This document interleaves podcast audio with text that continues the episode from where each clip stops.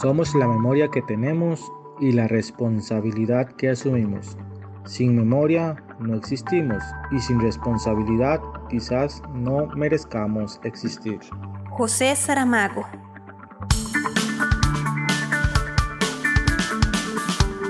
Onda UNED Radio. Imagen y sonido, hasta donde estés.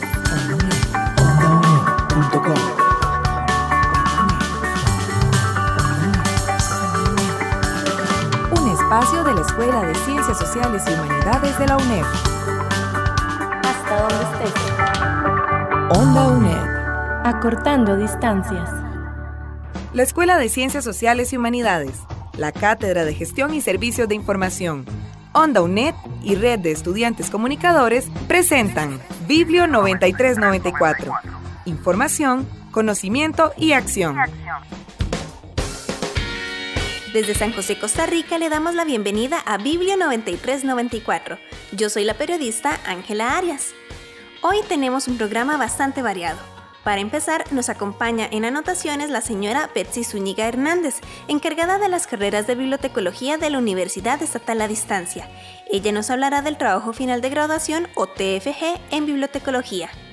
En Biblio Viajando conversamos con Laura Rodríguez Amador, directora de la Biblioteca Nacional. En Sinavi Informa, la bibliotecaria Marcia Ugarte nos habla de la agencia ISBN ISSN. En Servicio Informativo le compartimos las observaciones del Colegio de Profesionales en Bibliotecología de Costa Rica acerca de la Ley de Fomento de la Lectura, el Libro y las Bibliotecas. Además, el equipo de Biblio 9394 le tiene un mensaje especial. Todo esto y más en Biblio 9394, aquí por Onda UNED. Acortando distancias. Anotaciones. Biblio 9394. Información, conocimiento y acción. Hoy nos acompaña Betsy Zúñiga Hernández, encargada de las carreras de bibliotecología de la Universidad Estatal a Distancia. Ella nos hablará de un tema importantísimo para todas aquellas personas estudiantes que se encuentran ya finalizando su grado de licenciatura en bibliotecología. Primero que todo, Betsy, muchísimas gracias por acompañarnos. Hola, un gusto saludarles. Betsy, usted hoy nos va a hablar sobre los mitos y verdades en torno al TFG o trabajo final de graduación en bibliotecología, pero empecemos por explicar qué es un TFG. Sí, claro, el trabajo final de graduación no es una asignatura, es un proceso académico formativo que concluye con el plan de estudios, donde el estudiante aplica sus conocimientos adquiridos durante su formación académica. Cada plan de estudios y carrera cuenta con su propia normativa y especificaciones para el TFG. En el caso de nuestras carreras, el estudiante debió aprobar el total de créditos de las asignaturas del plan de estudios que escogió para iniciar la elaboración de su TFG. Para el grado de licenciatura en las dos carreras de bibliotecología de acá de la UNED, debe realizar un trabajo final de graduación. Ahora sí, háblenos acerca de los mitos y las verdades que hay en torno al TFG. Sí, claro. Uno de los mitos principales es estoy solo o sola en el proceso del TFG. Bueno, según el Reglamento General Estudiantil en su capítulo 11 sobre trabajos finales de graduación, cada estudiante cuenta con un comité asesor integrado por una persona directora, dos asesores o lectores, y todo este equipo le orienta al postulante en el proceso de investigación. Se coordina también una reunión inicial entre el postulante y su equipo asesor para presentar el tema aprobado por la Comisión de Trabajos Finales de Graduación, de manera que haya concordancia y claridad en la investigación. Otro mito es el director es la persona responsable del desarrollo de mi TFG. Bueno, el postulante es el responsable de su investigación. El equipo asesor brinda orientación desde su experiencia para que el postulante marque la ruta al desarrollo de la investigación. El avance en el desarrollo del TFG dependerá en gran medida del postulante, de la perseverancia y la efectiva incorporación de observaciones que su equipo asesor y supervisor le brinden. Otro mito es si el supervisor del TFG es parte del equipo asesor. Bueno, en realidad sí, y este brinda un acompañamiento ¿verdad? al equipo asesor y el postulante en los procesos administrativos y académicos del TFG. Da seguimiento en el cumplimiento de etapas durante los dos semestres, presenta y participa en la aprobación de los anteproyectos del TFG presentados ante la Comisión de Trabajos Finales de Grabación, asesora al estudiante en la elección de la modalidad, el tema y sus respectivas implicaciones metodológicas y administrativas. Presenta cambios ante la coordinación de la carrera para que sean aprobados en la comisión del TFG. Otro mito es si el tiempo para realizar mi TFG es indefinido. En realidad, eh, no. El postulante tiene dos semestres para realizar su trabajo final de graduación. Cada semestre debe hacer la matrícula del código de la modalidad de TFG que se le aprobó para mantener la condición de estudiante activo en la UNED. La coordinación de las carreras le brinda el código según la carrera y modalidad que debe matricular, sea este proyecto o tesis. El postulante de no realizar la matrícula perderá el proceso de continuidad que se indica en el Reglamento General Estudiantil en su capítulo 11, artículo 86. Las modalidades de TFG se definen para cada uno de los grados académicos. En el caso de licenciatura, los requisitos de graduación constan de la aprobación de las actividades programadas en el plan de estudios y pueden considerar la presentación de una tesis o un proyecto, en el caso de las carreras de bibliotecología. Se desarrolla en al menos dos periodos académicos consecutivos y uno prorrogable previa solicitud por escrito a la coordinación de la carrera. Otro mito son las prórrogas. En realidad, en el Reglamento General Estudiantil, en sus artículos 87 y 88, se indica que cada postulante que no concluya alguna de las modalidades de su TFG en la oferta en el plazo establecido, deberá solicitar por escrito una prórroga ante la persona coordinadora o encargada de las carreras, con el visto bueno de la dirección o supervisión del proyecto, quien dará la respuesta a dicha solicitud en un plazo de cinco días. En caso de no proceder la prórroga o no concluir en el plazo ampliado, será calificado con la sigla I de inconcluso y debe iniciar un nuevo proceso de las modalidades de su TFG en oferta, para lo cual deberá esperar un año para matricular nuevamente. Entonces, en ese caso, significa que tienen que plantear un tema completamente nuevo para volver a iniciar el proceso. Sí, así es. Deben plantear un, tema nuevo y esperar un año para volver a matricular el TFG. Algo importante también es que para el postulante la prórroga implica el pago de un semestre adicional. Las prórrogas pueden ser de dos tipos. La prórroga con exoneración de pago para defensa, que es una prórroga de dos meses. El postulante tiene que pagar solamente el costo de la matrícula y la póliza estudiantil. En el caso de la prórroga de un tercer semestre es cuando el estudiante todavía está en su etapa de desarrollo, puede que le falte un 20% para concluir el trabajo final de grabación, pero contando con las revisiones que se deben hacer después de la entrega, puede que se lleve unos cuatro meses o cinco meses. Entonces ahí se requiere o se sugiere una prórroga de tercer semestre completo. En ese caso tiene que cancelar el monto o el arancel establecido para todo un tercer semestre de TFG. Otro mito es que, bueno, si debo incorporar todas las correcciones que me hace el equipo asesor. Como se indica en el artículo 103 del Reglamento General Estudiantil con respecto a las responsabilidades del postulante, el postulante debe analizar las observaciones que el equipo asesor, el tribunal examinador y la persona encargada de la carrera o bien la comisión le indique principalmente en los avances de informe final. Debe incluir y modificar aquellos aspectos que se le indiquen para mejorar la calidad académica del trabajo de grabación.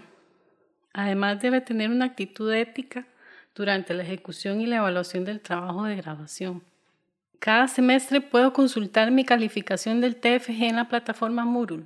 Bueno, Moodle es el medio de comunicación oficial por los postulantes donde se evidencian las etapas de cumplimiento en el desarrollo del TFG. Están incluidas las personas directoras y supervisoras del TFG. En esta plataforma se encuentra la orientación académica, el cronograma y recursos de información para el apoyo al proceso de desarrollo del trabajo final de graduación. La plataforma tiene programadas las fechas de entrega de avances del TFG señaladas en el cronograma. El cumplimiento de las entregas según el cronograma es obligatorio para los postulantes. En la plataforma no existe evaluación sumativa cada semestre, pero la evaluación es formativa para dar seguimiento al proceso, porque la nota final se define con la defensa del trabajo final de graduación. ¿Cómo se me califica el TFG? Bueno, la nota final del TFG se define el día de la defensa oral del trabajo. El comité examinador integrado por la persona encargada de la carrera, la persona directora y las personas asesoras y el miembro de comisión de TFG determinarán la calificación siguiendo una escala de 0 a 10, siendo 8 la nota mínima para aprobar el nivel de licenciatura. En el proceso de TFG, ¿cuáles son los errores más comunes que comete el estudiantado? Bueno, un error muy común es que el postulante no hace la matrícula de su segundo semestre, por ejemplo, no la hace en el periodo eh, de matrícula establecido por la UNED para hacer matrícula semestral. Esto implica que el proceso no es continuo, entonces podrían perder esa continuidad y perder todo lo que trabajaron en un primer semestre.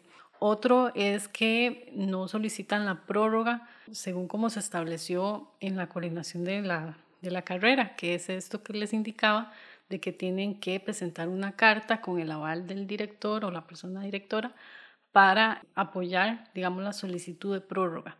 Otro error o omisión común es no acatar todas las observaciones brindadas por el equipo asesor. La idea es que se incorporen en tiempo y forma las correcciones para que el proceso de desarrollo de la investigación sea continuo. Hay etapas en el TFG que no pueden iniciar si previamente no se desarrollaron las anteriores. Entonces es muy importante acatar, digamos, los lineamientos o las recomendaciones del equipo asesor y del supervisor. Bueno, aún así es normal que después de este repaso las personas estudiantes sigan con dudas y consultas, y por eso en la próxima emisión de Biblio 9394, Betsy Zúñiga nos va a acompañar de nuevo para contestar algunas de las consultas y comentarios de estudiantes que pasan por este proceso de TFG, pero eso será en febrero del año entrante. Por el momento, Betsy, muchísimas gracias por habernos acompañado. Con mucho gusto y estamos a la, a la orden. Onda UNED. Acortando distancias. Biblioviajando. En busca de información y comunicación en las bibliotecas de Costa Rica. Hoy conversamos con Laura Rodríguez Amador, directora de la Biblioteca Nacional Miguel Obregón Lizano. Doña Laura, muchísimas gracias por su compañía. Reciban un cordial saludo de la Biblioteca Nacional. Agradezco a la UNED y al programa Onda UNED la oportunidad que nos da de poder conversar. En septiembre del año 2021, la Biblioteca Nacional recibió el benemeritazgo, es decir, la mención como institución benemérita de Costa Rica. ¿Podría hablarnos de esto? Este es el máximo honor que se le da a una institución o a una persona en Costa Rica y es muy importante para la Biblioteca Nacional porque reconoce a esta institución como una institución emblemática. La Biblioteca Nacional desde hace 133 años es la que recopila, conserva y difunde el patrimonio documental de Costa Rica, memoria e identidad del país.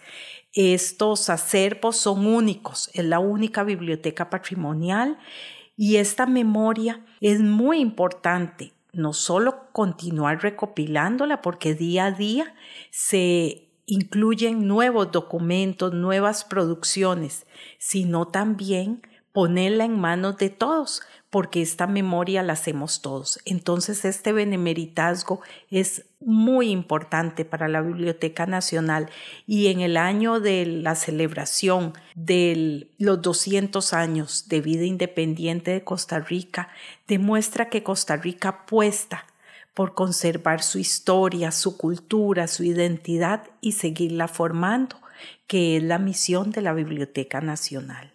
¿Qué rol juega actualmente la Biblioteca Nacional? La Biblioteca Nacional tiene un rol muy importante porque este patrimonio documental que está compuesto por documentos impresos como periódicos, libros, revistas, eh, mapas, fotografías, tiene también toda la parte de audiovisuales, archivos sonoros, musicales y algunos otros documentos están al servicio de todos y este patrimonio es invaluable como testigo de los aciertos, desaciertos y tareas pendientes que tiene el país. Demuestra eh, el aporte de miles de mujeres y hombres en estos 200 años, inclusive mucho más atrás, que han aportado al país y eso es una fuente de inspiración para las presentes y futuras generaciones. También es testigo de los errores que nunca más se deben de cometer.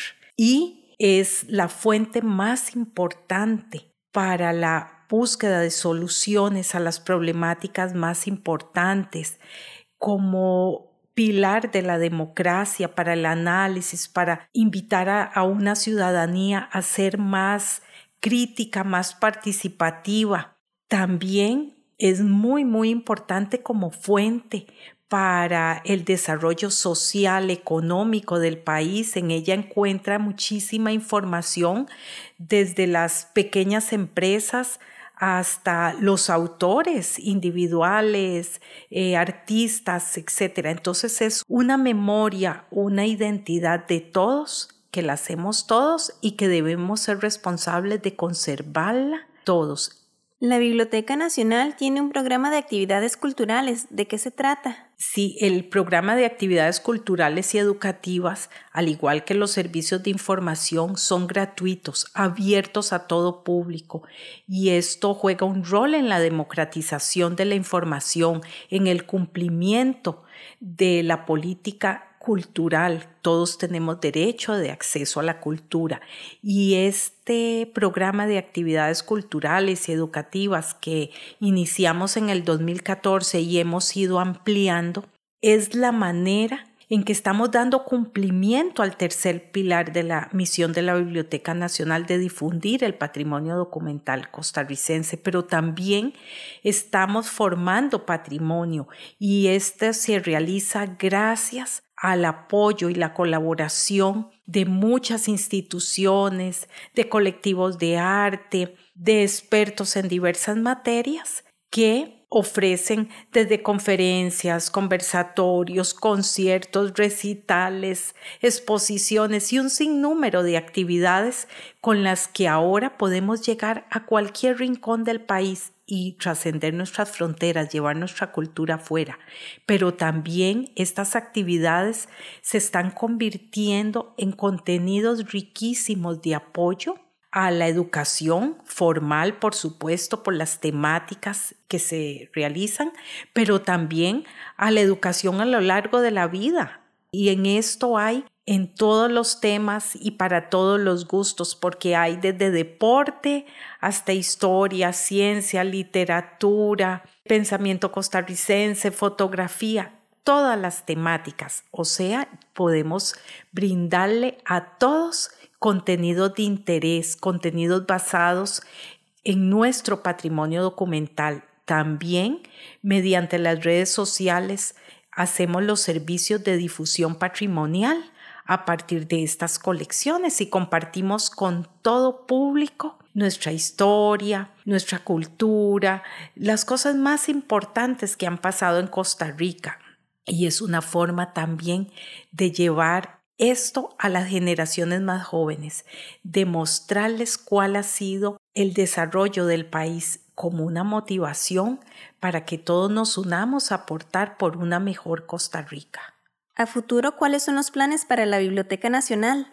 Bueno, la Biblioteca Nacional, el primer desafío es continuar cumpliendo esta misión de recopilar, conservar y difundir el patrimonio documental de Costa Rica, es seguir formando esta memoria, es ponerla en manos de todos y hacerlo de una manera creativa, innovativa, utilizar todas las plataformas disponibles, de utilizar los avances de la tecnología para llegar a diversos públicos. Y también fortalecer la Biblioteca Nacional es importantísimo porque hemos tenido una reducción en el ya muy pequeño número de personal que teníamos y es urgentísimo. Para no poner más en riesgo el patrimonio documental, esta memoria del país, fortalecer la Biblioteca Nacional. Y eh, hacia ahí tenemos que trabajar todos para que esta institución benemérita pueda continuar poniendo a la ciudadanía, ofreciéndoles servicios de información gratuitos. La biblioteca ha emprendido un camino de que ya no solo está en el edificio, ahora está en el celular, en la computadora, llega a la casa, al aula, a la oficina y hasta el carro a donde se requiera. Entonces, ese es nuestro camino, seguir mejorando la calidad de los servicios, continuar estrechando y haciendo alianzas con muchísimas instituciones, expertos, colectivos de arte, hacer más participativa todas las actividades y continuar adaptándonos a las nuevas necesidades de los usuarios y que esta riqueza que constituyen estas colecciones podamos difundirla, que pueda ser utilizada con muchísimos y muchísimas personas para lo que requieran, para investigación, para educación, para recreación, para creación.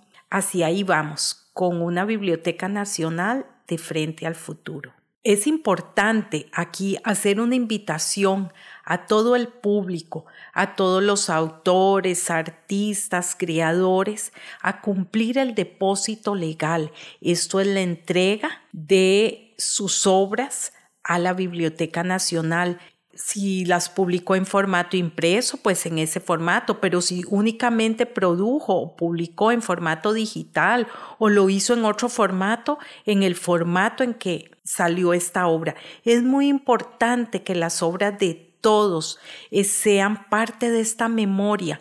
Debemos de contarle a las futuras generaciones cómo ha sido nuestro presente y va a ser a través de estas publicaciones. Entonces, hago una invitación a todas aquellas personas, no importa dónde estén en este momento, que estén publicando revistas, libros, periódicos digitales, por ejemplo, a contactarnos en la Biblioteca Nacional para explicarles lo fácil que es y cómo pueden hacerlo inclusive si son documentos digitales, cómo pueden hacer el envío en línea, que sus obras sean parte de esta memoria que escribimos todos. Doña Laura, de verdad que muchísimas gracias por habernos acompañado en Biblio 9394 aquí en Onda UNED.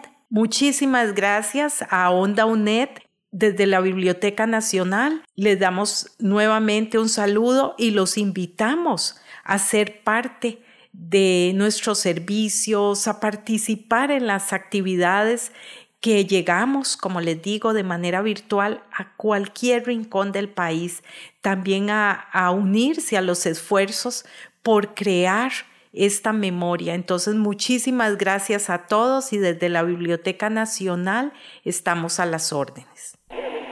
Onda UNED. Acortando distancias. Marcia Ugarte Barquero, bibliotecóloga de la Unidad de Automatización del Sistema Nacional de Bibliotecas, nos habla hoy de la agencia ISBN ISSN. El SINAVI informa, informa. Las agencias ISBN e ISSN son las responsables del control de estos números normalizados en Costa Rica, estimulando la cooperación de editores y distribuidores vinculados con la industria editorial y el comercio del libro y las publicaciones seriadas. Para conocer un poco más, escucharemos parte de una entrevista realizada a doña Helga Ocampo, jefa de la Unidad Técnica del Sistema Nacional de Bibliotecas y de las agencias ISBN e ISSN en una entrevista para Café Nacional. Los códigos se deben de asignar y solicitar para lo que son libros y revistas. Lo importante de estos códigos es que en el caso, por ejemplo, del ISBN, esto viene a ser como una cédula para cada libro. Cada libro, así como nosotros tenemos una cédula que nos identifica para un libro, el ISBN también es muy importante porque nos va a decir el título exacto del libro, los autores, además dónde fue publicado y qué pasta tiene, si es una pasta suave, si es una pasta rústica o dura, o si es un formato en libro electrónico. En las revistas también se tienen que inscribir, es un número que va a identificar el ISBN a todas las publicaciones periódicas. El ISBN, como es una identificación, lo va a distinguir entre cualquier otro libro que tenga, que podría hasta tener el mismo título, pero lo va a distinguir entre cualquier otro eh, título a nivel universal. Es un, libro, un número único. Es importante porque le va a facilitar al autor, al editor y a la librería, si está la biblioteca, el vender los libros. Es un número como un tipo comercial. Entonces el autor tiene la ventaja de que si saca ese, ese número, va a poder estar identificado en un catálogo internacional y va a ser más fácil que lo pueda vender el libro. La solicitud de estos números normalizados es un servicio gratuito que brinda la agencia y se puede realizar de manera virtual. Más información en el portal del SINAVI, sinavi.go.cr. El SINAVI informa. Servicio informativo. Entérese de las últimas noticias del campo bibliotecológico nacional e internacional. El Colegio de Profesionales en Bibliotecología de Costa Rica, COPROBI, lanzó un pronunciamiento con respecto a la ley número 10025 de fomento a la lectura, el libro y las bibliotecas. Esta ley se aprobó en agosto del presente año para garantizar el derecho a la lectura de todas las personas en condiciones de libertad y equidad. Sin embargo, para el COPROBI, esta ley beneficia a las editoriales y a la Cámara del Libro, pero no así al Círculo de Escritores Costarricenses ni a las bibliotecas en Costa Rica. A raíz de esto, el COPROBI solicita tanto al Poder Ejecutivo como al Legislativo que se tomen en cuenta los aportes técnicos y legales que el colegio facilitó cuando la ley aún se encontraba como proyecto. Además, indica que el colegio tiene el deber y derecho de contar con representación en el Consejo Nacional de la Lectura, el libro y las bibliotecas instaurado con esta ley. El equipo de producción de Biblio 9394 tiene un mensaje muy especial para usted. Hola, un gusto saludarles. Mi nombre es Michael Zúñiga Duarte. Este ha sido un año con muchos éxitos, aprendizajes y experiencias nuevas. Ser parte de un grupo colaborativo de trabajo multidisciplinar es enriquecedor. En Biblio 93-94 he mejorado mi manera de hacer las cosas con fuerte convicción y sobre todo para empoderarme de mis ideales. De mi parte y mis compañeros de trabajo reciban una feliz Navidad y próspero año nuevo lleno de nuevos retos en el 2022. Mi nombre es Valeria Castro, soy estudiante de bibliotecología. Para mí ha sido un gusto y una experiencia maravillosa ser parte del programa Biblio 9394, ya que he adquirido gran apoyo y nuevos conocimientos acerca de bibliotecología, tanto por compañeros estudiantes como por profesionales. Espero seguir formando parte del programa y quedan cordialmente invitados e invitadas a participar en las actividades que se realizarán el próximo año. Hola, mi nombre es Alexander Chinchilla. En este fin de año quiero dar las gracias a todas las personas que nos han acompañado en cada uno de los programas. Ha sido una experiencia llena de aprendizajes para todos. En cada paso dado nos adentramos más en el fascinante mundo de la bibliotecología de formas creativas y enriquecedoras. En esta Navidad y final de año les deseo mucha paz y tranquilidad y que recarguemos energías para iniciar el año que viene con mucho positivismo y la esperanza de una vida personal y profesional plena de momentos gratificantes. Hola colegas, soy Analicet Rojas. Qué rápido se nos pasó este año, ¿verdad? Pero no cabe duda que dejó huella en todos nosotros. Posicionamos mes a mes a Biblio 9394 como un espacio donde nos alimentamos profesionalmente y creamos comunidad. Quiero agradecer cada escucha, participación y retroalimentación, pues nos han hecho crecer y aprender mucho. El próximo año seguiremos trabajando para fortalecer nuestro espacio Radio Bibliotecológico. Feliz Navidad y felices fiestas. Además, por parte de Annalise Villalobos, la coordinadora de Biblio 9394, le mandamos un mensaje especial y le esperamos en febrero del 2022.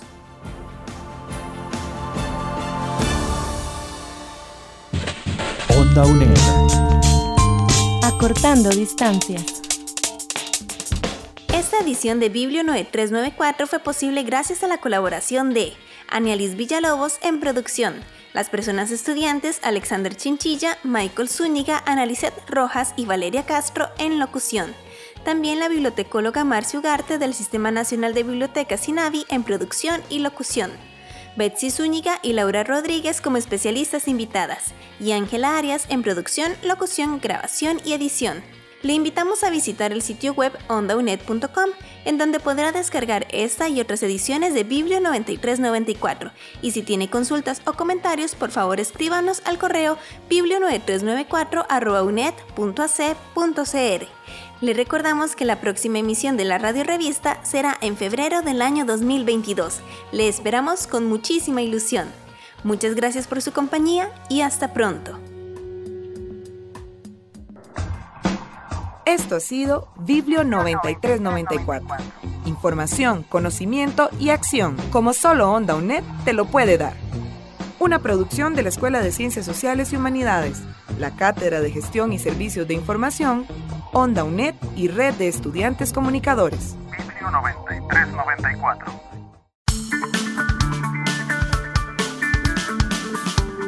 Onda UNED.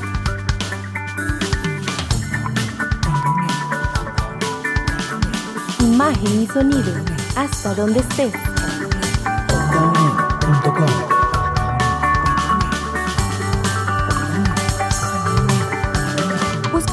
producciones en ondaunet.com y seguinos en redes sociales. Hasta donde estés. Onda UNED. Acortando distancias.